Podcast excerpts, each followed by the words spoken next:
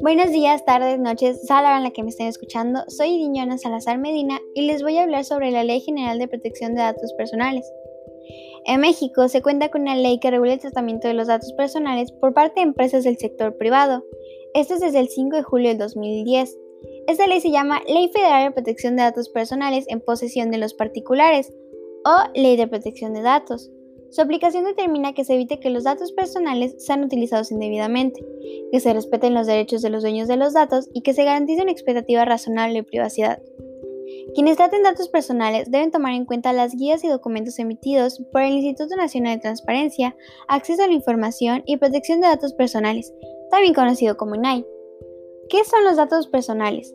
Bueno, en el mundo jurídico, los datos personales son aquellos relacionados a la persona natural identificable, o sea, que toda información que permite identificar a un individuo, como lo son el nombre y apellidos, domicilio, teléfono, historia laboral y académico, datos patrimoniales, entre miles de otras cosas, son datos personales. Para aplicar la ley que protege los datos de los usuarios, son establecidos algunos principios por la Ley de Protección de Datos. Estos son licitud, consentimiento, información, calidad, finalidad, lealtad, proporcionalidad y responsabilidad. Bueno, y eso es todo por hoy. Gracias por escuchar.